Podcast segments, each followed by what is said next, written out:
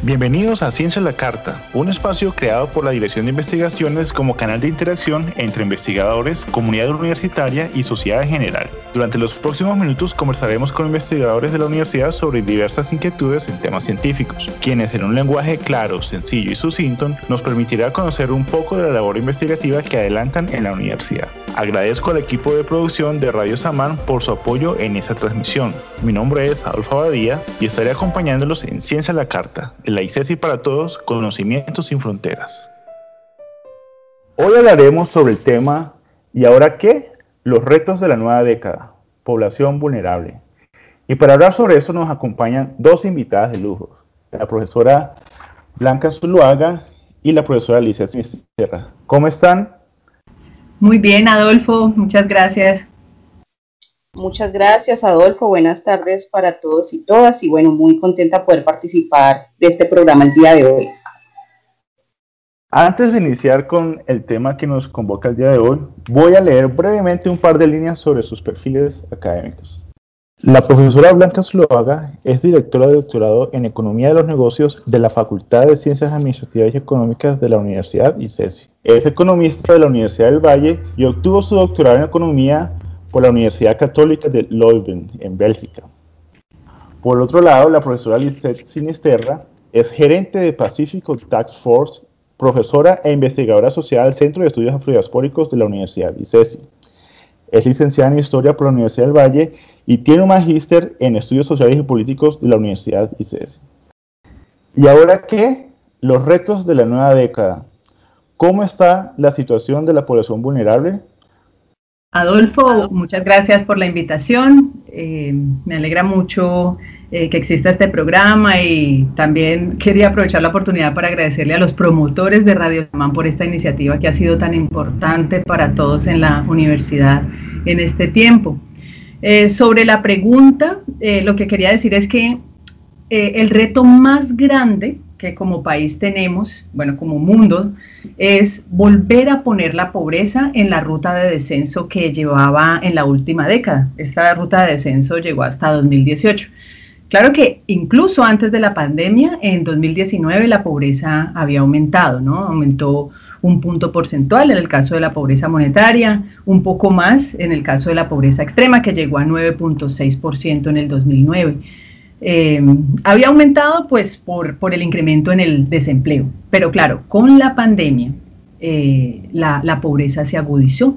No hay datos definitivos, pero Desarrollo ya proyecta, estimó que la pobreza en, en 2020 llegaría al 49%, es decir, la mitad de la población. Eh, hemos hemos retrocedido varios años y, la pobreza extrema podría estar llegando al 20% ya con la nueva metodología de pobreza. La CEPAL había dicho el año pasado que 14%, pero con la nueva metodología el DANE se dio cuenta que varias familias pobres habían dejado de ser incluidas en las estadísticas. Entonces la situación es muy preocupante incluso a nivel mundial, ¿no? O sea, porque el Banco Mundial lo que dice es que por primera vez en dos décadas la pobreza va a aumentar significativamente. En 2020 normalmente habrían salido de la pobreza alrededor de 30 millones de personas, pero esto ya no va a ser posible. Eso quiere decir que tendremos alrededor de 120 millones de nuevas personas pobres en el mundo, ¿no? Entonces este pues es el primer punto.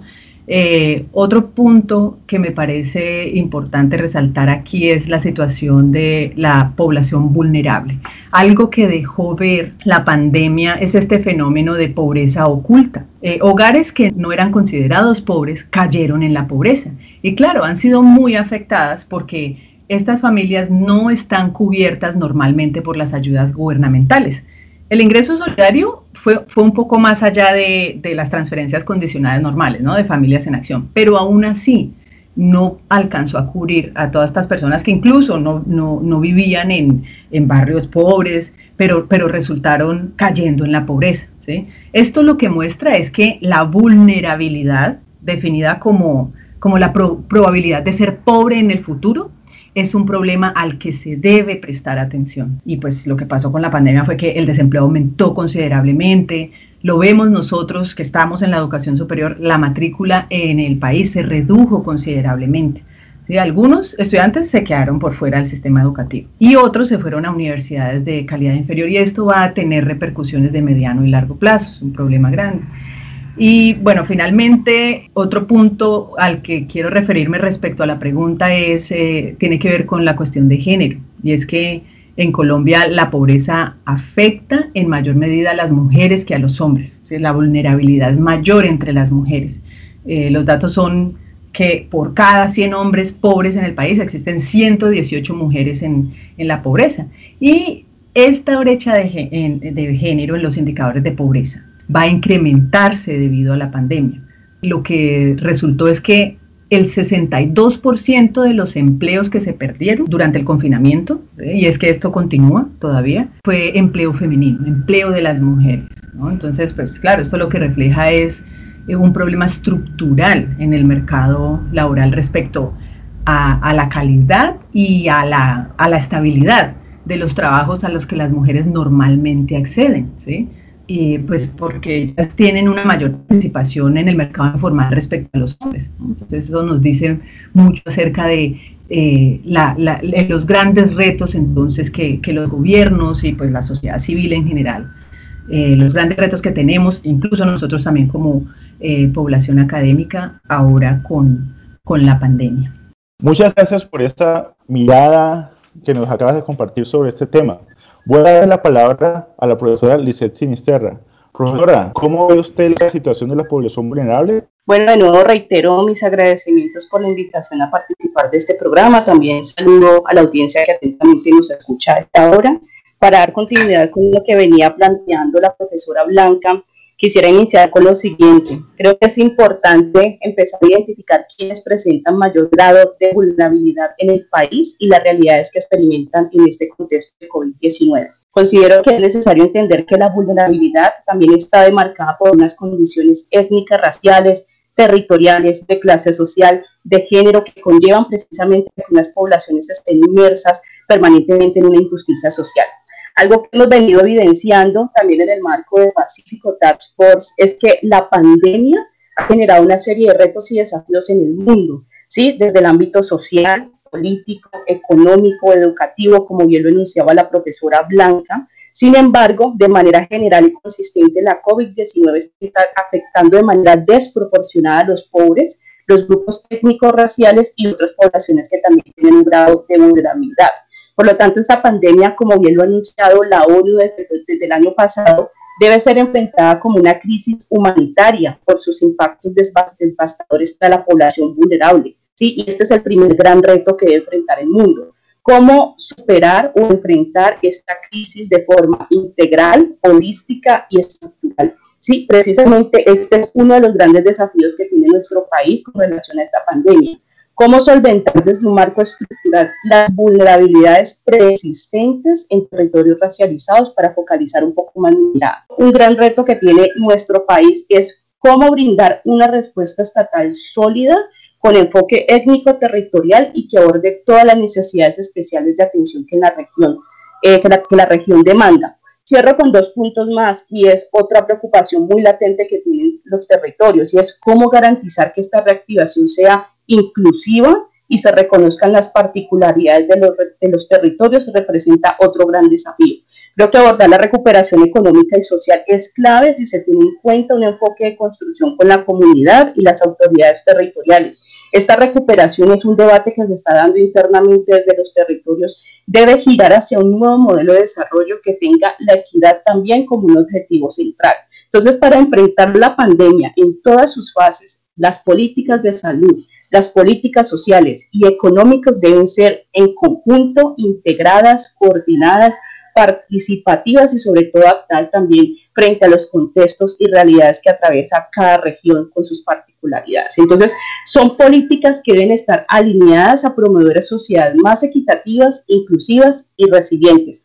Por último, otro gran desafío y preocupación muy latente también que se da desde la región y que está siendo centro de debate en el país actualmente, y es cómo realizar una vacunación efectiva que prioriza a los más vulnerables. hay un nivel de incertidumbre, de preocupación latente ante este escenario por la poca claridad que ha brindado el mismo gobierno y el no contar con un programa también claro que indique cómo va a ser este proceso y sobre todo quiénes realmente van a ser beneficiados y beneficiadas. Y la pregunta es, ¿realmente el Pacífico colombiano, la población afrodescendiente, podrá gozar de esta vacunación durante este 2021? Es otra pregunta que nos ha atravesado durante este presente año. Entonces lo dejaría ahí, asumiría eh, la primera parte. Para esta parte del programa, traeré algunas de las preguntas e inquietudes que han ido dejando nuestros radioescuchas. Aprovecho para invitarlos a consultar el enlace que los remitirá al formulario que hemos diseñado para nutrir el banco de preguntas. Es muy sencillo, verán que con dos clics podrán seleccionar tema y mandar su interrogante al programa. Profesoras, ¿creen que la pandemia profundizó las relaciones de desigualdad e inclusión al mercado laboral, al sistema de educación? ¿O creen que por el contrario se han generado acciones para sensibilizarnos sobre la situación y acercarnos como sociedad? Bueno, yo al respecto creo que la, la pandemia, en vez de acercarnos, bueno, tal vez nos acercó como familia, con, los amigos más, más cercanos, pero a nivel eh, global y en términos de desigualdad, nos alejó mucho más. Y la desigualdad, aunque no hay cifras oficiales, eh, debido a la crisis y a las características eh, de, la, de, la, pandemia y cómo ha afectado de manera diferenciada a distintos grupos de población, como lo mencionaba Liceda ahora, como lo mencioné al principio, eh, la desigualdad va a incrementarse. O sea, nada más miren las ganancias astronómicas del sector financiero, mientras que las pequeñas empresas han tenido pérdidas y muchas han cerrado también. Consecuentemente, las personas que trabajaban en pequeñas y medianas empresas, que son la mayoría, muchas en buena proporción han perdido su empleo. Entonces, no, se ha profundizado. Eh, el riesgo de contagio y de muerte es mayor entre la población más vulnerable, o sea, eh, lo hemos visto eh, y ahora, por ejemplo, pues con la desafortunada muerte del ministro, que la, la, pandemia o la COVID, como le dicen, yo siempre le digo el COVID, mmm, mata a ricos y pobres, desafortunadamente, pero el riesgo de contagio y de muerte, repito, es mayor entre la población más vulnerable y eso es, eso es claro. Los, los, más pobres deben salir a la calle a trabajar, no tienen opción y Lisset lo decía ahora. Entonces, esto los expone más. Así que eh, la, la, diferencia, la desigualdad se ha profundizado. Yo, yo quiero referirme a una en particular de la que también hablé al principio y es la que tiene que ver con, el género. Eh, este es uno de los campos en los que la desigualdad es más cruda en el mercado laboral. Eh, por ejemplo, la tasa de desempleo para los hombres en el país en el año pasado fue alrededor del 17% y, y, la ocupación era como del 57%. En cambio, en el caso de las mujeres, el desempleo fue de alrededor del 26%, estos son como nueve puntos porcentuales más, y la, y la ocupación llegó solamente al 33%, son unas diferencias bastante grandes. Em, y es que en general las actividades económicas que más emplean a las mujeres son precisamente las que fueron más golpeadas con la pandemia. Y esto pues explica por qué hay una mayor tasa de desempleo o, por qué el desempleo fue más alto o sufrió más con la pandemia para las mujeres. Eh, el DANE pues eh, sacó sus cifras por género y pues sin sorpresa vimos que la crisis económica que generó el coronavirus amplió la brecha de géneros existente, eh, de género existente en el mercado laboral y, la población económicamente inactiva femenina, es decir, la que no trabaja y tampoco busca trabajo, aumentó alrededor del 70% durante la pandemia. Eh, y también eh, la proporción de, de, quienes se dedican a oficios del hogar aumentó en 94% para las mujeres.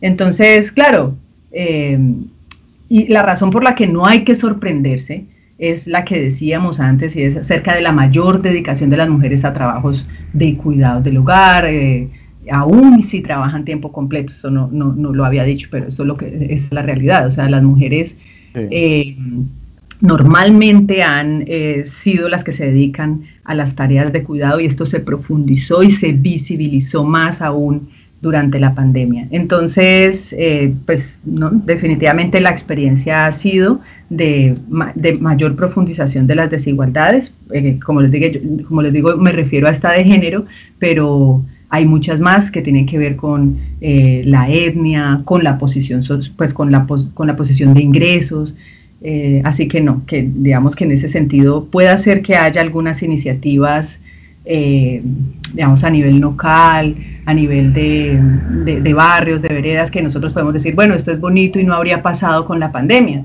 pero me, parece que de pronto es un poco romantizar eh, la, la manera en que la gente enfrenta las dificultades cuando eso no debería ser así, cuando deberíamos poder contar con un gobierno que, pues, que sea capaz de, de, atender estas crisis, porque es que esta no es, esta, esta no es la primera crisis que tenemos y como dicen algunos, eh, no va a ser la última. Entonces necesitamos un sistema de protección social fuerte que haga que la gente pueda estar realmente protegida. Eh, aprovechando, digamos que nuestro lugar de enunciación, que es la universidad, ¿Tienes alguna información que nos permita dar un mensaje de, tranquilidad de pronto a esos estudiantes que se están graduando y están entrando al, mercado laboral? ¿Aún es muy incierta una mirada en ese sentido? Eh, mira que, pues, una cosa que se ha hecho eh, la pandemia es que nos acercamos a nuestros estudiantes, pues, porque nos preocupamos por ellos, entonces tratamos de tener contacto con ellos. Eh, hay dificultades, claramente, pero aún con la pandemia, varios estudiantes se han podido enganchar y eso pues es, una alegría, ¿no? Van a, haber dificultades, pero, pero en algún momento, en algún momento nos vamos a recuperar. Ya pues se está hablando de 2022 como pues digamos el año de una posible recuperación. A mí no me gusta pues ser de las economistas con bola de cristal porque nunca sabemos, o sea, cuándo nos íbamos a esperar en enero del año pasado, ¿sí? o en febrero primero del año pasado que íbamos a estar en esta situación, no sabíamos. ¿sí? Eh, pero de todas maneras, eh, pues dado que ya eh, con dificultades está haciendo frente a la situación, es posible que haya una recuperación, entonces digamos que pues el mensaje sería como de paciencia y de, y de pues como de tratar de seguirse preparando y de no desistir, porque aún con la, con, con, la crisis eh, hay enganches, o sea, la economía sigue funcionando en ciertos sectores, pero las cosas van a, van a ir mejorando.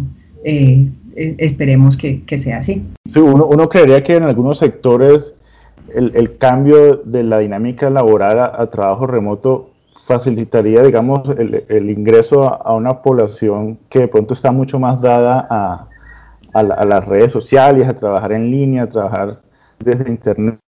Vamos a ver en qué, en qué decanta toda esta dinámica. Eh, quiero invitar a la profesora Lisette a que nos dé su mirada profundizando un poco más en esa apuesta tan importante que es analizar las situaciones desde las regiones. ¿Cómo, ¿Cómo, siente usted que esta situación de pandemia ha profundizado esas, esas relaciones de desigualdad y exclusión? Y si ha identificado algunos casos para destacar de, de colaboración, de ayuda mutua que valdría la pena mencionar en este momento. Bueno, muchas gracias, eh, Adolfo. Yo sigo totalmente de acuerdo con lo que acaba de, manifestar la profesora Blanca. De hecho, también tengo un apunte ahí con relación a cómo ha atravesado la pandemia, sobre todo para el caso de las mujeres negras o afrodescendientes del Pacífico colombiano, que es donde he estado trabajando muy activamente.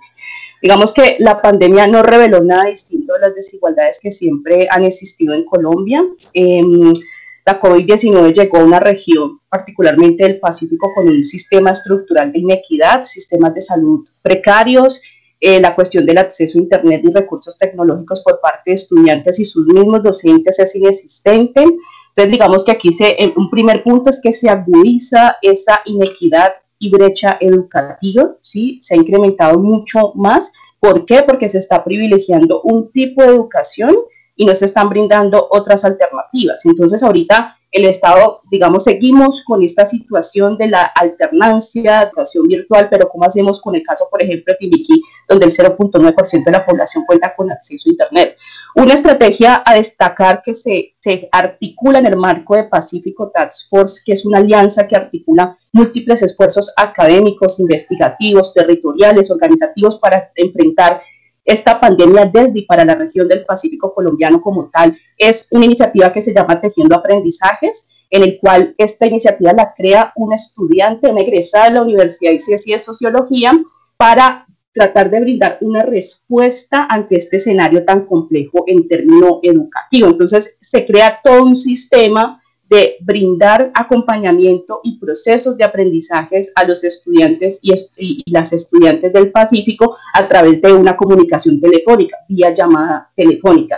Ahí operamos, ahí brindamos acompañamiento en matemáticas, en lenguaje, en ciencias sociales, entre otras, y acompañamiento psicosocial, porque también digamos que la cuestión emocional y sentimental que hemos identificado ha sido muy latente también de muchos chicos y chicas de los territorios. Entonces, esa es una iniciativa maravillosa que ya, digamos, se, se ha venido liderando y en el cual se ha tenido un tipo de incidencia territorial para afrontar a aquellas personas que no puedan hacer esta, esta educación desde la virtualidad. En segundo lugar, hay otra cosa que detectamos desde la economía local es cómo las mujeres de las galerías, de las plazas de mercado fueron muy afectadas, los proveedores locales de las zonas rurales también, y cómo es posible que los mercados que se han venido brindando para los diferentes territorios se den desde afuera, se compran en grandes supermercados y no se compran directamente en las plazas y a, las, y los proveedores locales. Desde Pacífico Taxport, por ejemplo, la ayuda que nosotros brindamos con mercados fueron comprados 100% en los territorios, ayudando a las mujeres de las galerías, a las tiendas comunitarias y a los proveedores de la zona rural, porque ellos latentemente han manifestado un sentir de abandono y de una situación tan compleja, mujeres de las cuales sobreviven de, a través de, de, la, lo que venden en las plazas de mercado y en el cual todos sus productos se estaban dañando. Entonces, eso, eso por una, segunda medida de respuesta también que hemos tratado de brindar por ahí, cómo incentivamos la economía local a través de este frente que acabo de, de comentar. Entonces, digamos que la pandemia deja una lectura del país en el que vivimos, un país cuyos problemas siguen vigentes, además, digamos, además de esta, de esta COVID-19. Entonces, esta crisis profundiza las inequidades en salud y sobre todo agudiza estas, estas brechas que hemos venido identificando en países con mayor desigualdad social de América Latina. Cierro con esto. Esto es un panorama desalentador sumado para seguir con lo que venía diciendo la profesora Blanca. Las mujeres se han visto desproporcionadamente afectadas por COVID-19, ya que la gran mayoría está trabajando en el sector informal ¿sí? y en los puestos más precarizados. Por lo tanto, su capacidad para absorber también estos choques económicos es menor y hacen, se hacen cargo además de, de mayores demandas de cuidados del hogar, ¿sí? al tiempo que están más expuestas al aumento de violencia de género. Muchísimas gracias por estas palabras, profesora Lisette. Brevemente, ¿cuál crees que serían esas dos, tres acciones para volver a voltear ese círculo de desconfianza?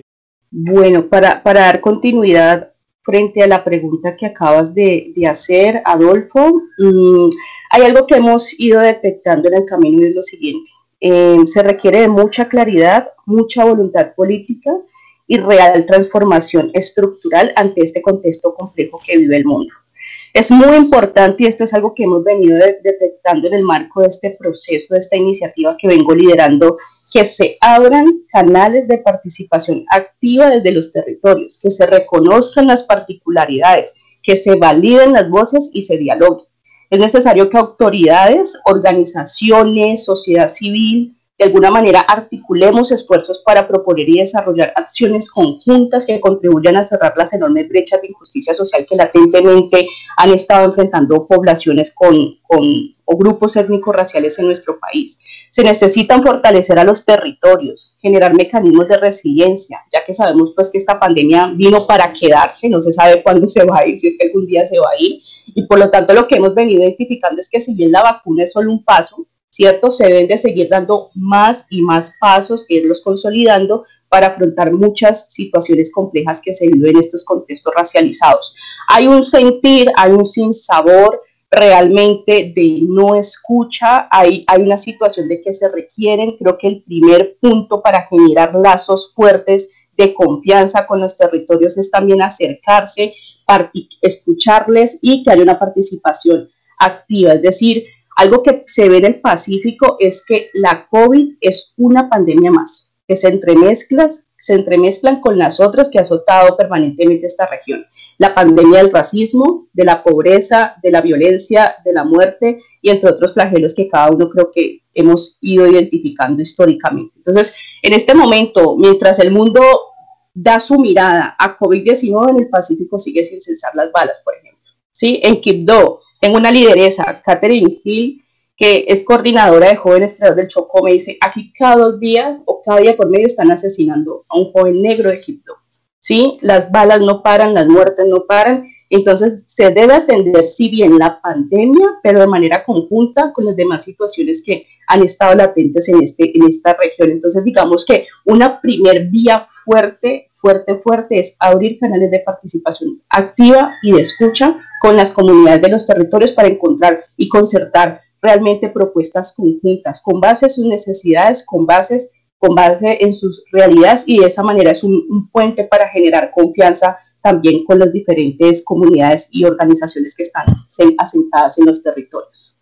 Bueno, sí, eh, Adolfo, de acuerdo, muy, muy de acuerdo con Lisette. Yo creo que, que, para volver a generar confianza en la sociedad, pues hay varios frentes. Yo, yo quería mencionar cinco puntos. Eh, y, en primer lugar, quería mencionar el de la, inclusión social.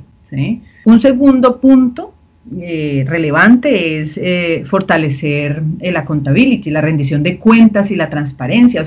Eh, otro, otro aspecto importante es eh, la acción colectiva, definitivamente, propiciar la acción colectiva. Y esta es muy importante en la, en la superación de la pobreza, de la vulnerabilidad. Eh, y hablando pues de la necesidad de mayor información, yo creo que, que, algo que es necesario y sobre todo pues nos lo dejó ver la pandemia es la necesidad de equidad digital. ¿sí? Las herramientas digitales eficaces, o sea, las que tienen que ver en general con la toma de decisiones, por ejemplo, y, la gobernanza, eh, deben ser inclusivas para todas las comunidades, ¿eh? porque esto ha sido un problema y, se, ha sido un problema siempre, pero se ha visibilizado más aún con, o al menos no necesariamente visibilizado, pueda que todavía se siga ignorando y finalmente yo mencionaría que algo también muy importante para construir la confianza es las alianzas público-privadas. Nosotros le podemos echar la culpa de muchas cosas al gobierno, pero los gobiernos por sí solos no pueden resolver todos los problemas. Sí, son importantes las alianzas con universidades, por ejemplo, con nosotros, con las organizaciones sin ánimo de lucro, las, la industria, en, en, general la sociedad civil. Estas alianzas son importantes. ¿sí? O sea, por ejemplo, nosotros en las universidades podríamos liderar los esfuerzos de, administración ética, ayudar a abordar pues como asuntos urgentes que incluya la canalización del talento de los estudiantes, por ejemplo, el desarrollo de las capacidades, eh, recopilación y análisis de los datos, lo que hacemos en las universidades y en general la investigación. Con un sentido social cobra mucho valor, sobre todo en estas en estas coyunturas. Digamos que eso sería pues como por mi parte lo que creería que es importante. Hay muchas otras cosas más, pero mencionaría estos aspectos. Muchísimas gracias a la profesora Lisset Sinisterra y a la profesora Blanca Zuluaga por acompañarnos hoy. Muchas gracias Adolfo, a ti, pues saludo a la audiencia, saludos a la profesora Lisset, fue un gusto compartir este espacio eh, y bueno, que tengan un, un bonito día. Bueno, eh, muchas gracias. Para mí también fue un gusto participar de este espacio con usted. Realmente espero que este tipo de espacios se sigan fortaleciendo para seguir propiciando una reflexividad frente a estos temas de gran relevancia también para nuestro país. Esto fue Ciencia en la Carta. ¿Y ahora qué? Los retos de la nueva década. Población vulnerable. Hasta la próxima. Muchas gracias a los radioescuchas y a la comunidad CECI por conectarse a esta transmisión de Ciencia en la Carta. Muchas gracias también a los invitados especiales que participaron el día de hoy. Quedan todos cordialmente invitados para que nos acompañen el próximo miércoles a las 6 de la tarde. Mientras tanto, pueden visitar las redes y la página web de la Dirección de Investigaciones para conocer sobre convocatorias, eventos académicos, semilleros y otra información de interés en temas de investigación. Y por supuesto, todo lo relacionado a este programa Ciencia a la Carta.